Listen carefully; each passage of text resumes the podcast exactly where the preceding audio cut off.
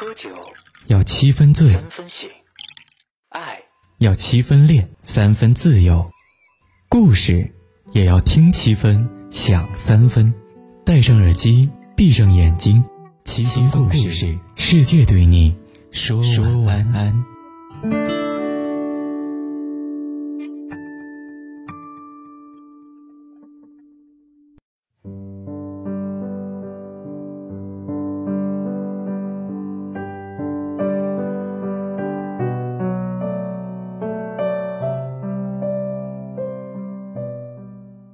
三毛有一次问荷西：“如果有来生，你愿意再娶我吗？”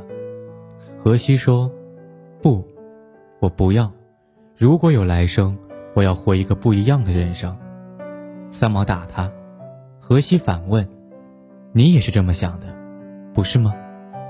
三毛看着荷西说：“还真是这么想的。”荷西的死，对三毛来说。是灵魂的重击，就如同他自己在书中所说，在塞尔维亚的雪地里，我们已经换了心，你的心就是我的，而我的是你的，今日埋下去的是我们。我们谈论三毛的时候，谈他的才气，谈他的流浪，谈他与荷西的旷世情缘，谈他怎样结束自己绚丽夺目的一生。我们将她比作传奇一般的女子，自觉与寻常人不能一样。但三毛对荷西割舍不得，也不过是这世上再难有人知她懂她，如荷西一般。她不得不在寂寂无人深夜，与自己相拥。那种灵魂得不到理解和陪伴的日子，时刻折磨着她，让她最终割舍了对俗世的留恋。世间好物不坚牢，我们苦求一心人，好不容易求得，却是彩云易散琉璃脆。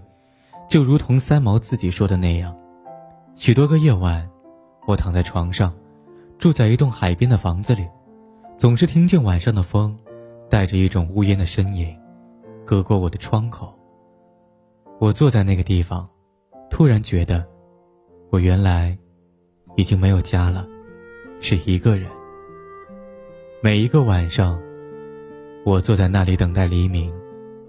那时候，我总以为，这样的日子是过不下去了。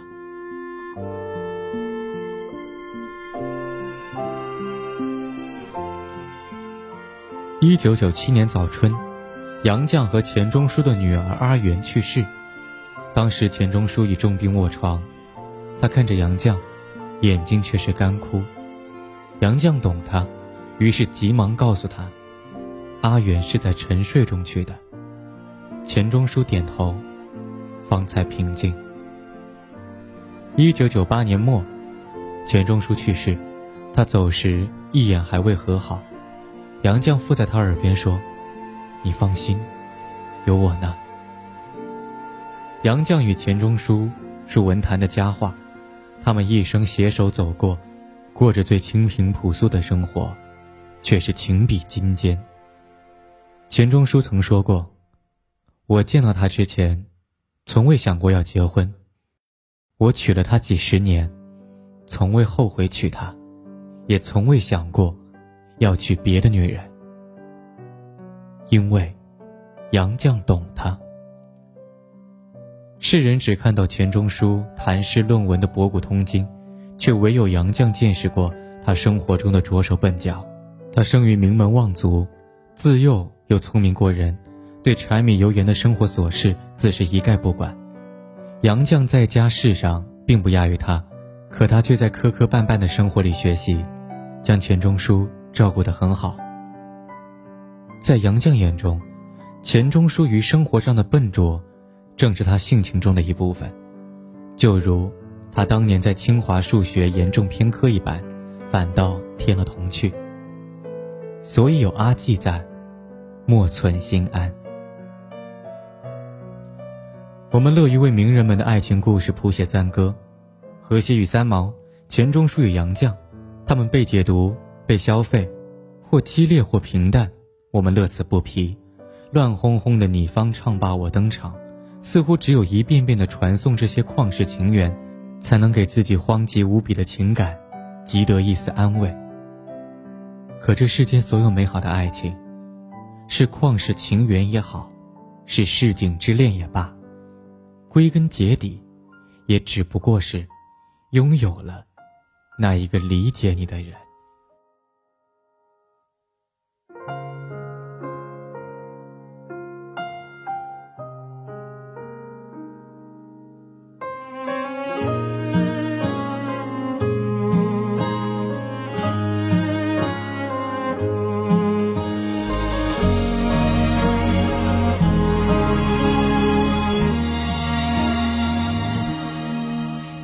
为一切都是没选好，得到的和想要的对不上号。你以为世界可以重来，换个人当主角，爱情就会天荒地老。你不知世界上谁对你好，为了你他可以什么都不要。不管你混的好不好，是否给他荣耀，他都愿意为你操劳，陪你到老。有个爱你的人不容易，你怎能如此伤他的心？他惦记的、深爱的、唯一的你，还不趁现在好好努力。有个爱去好好珍惜？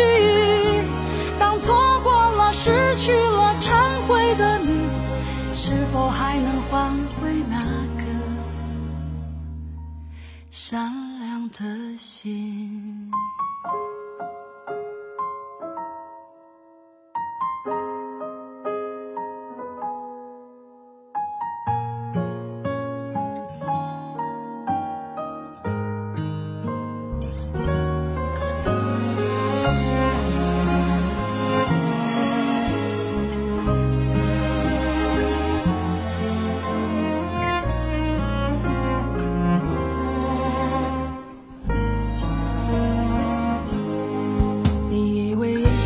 是没选好，得到的和想要的对不上号。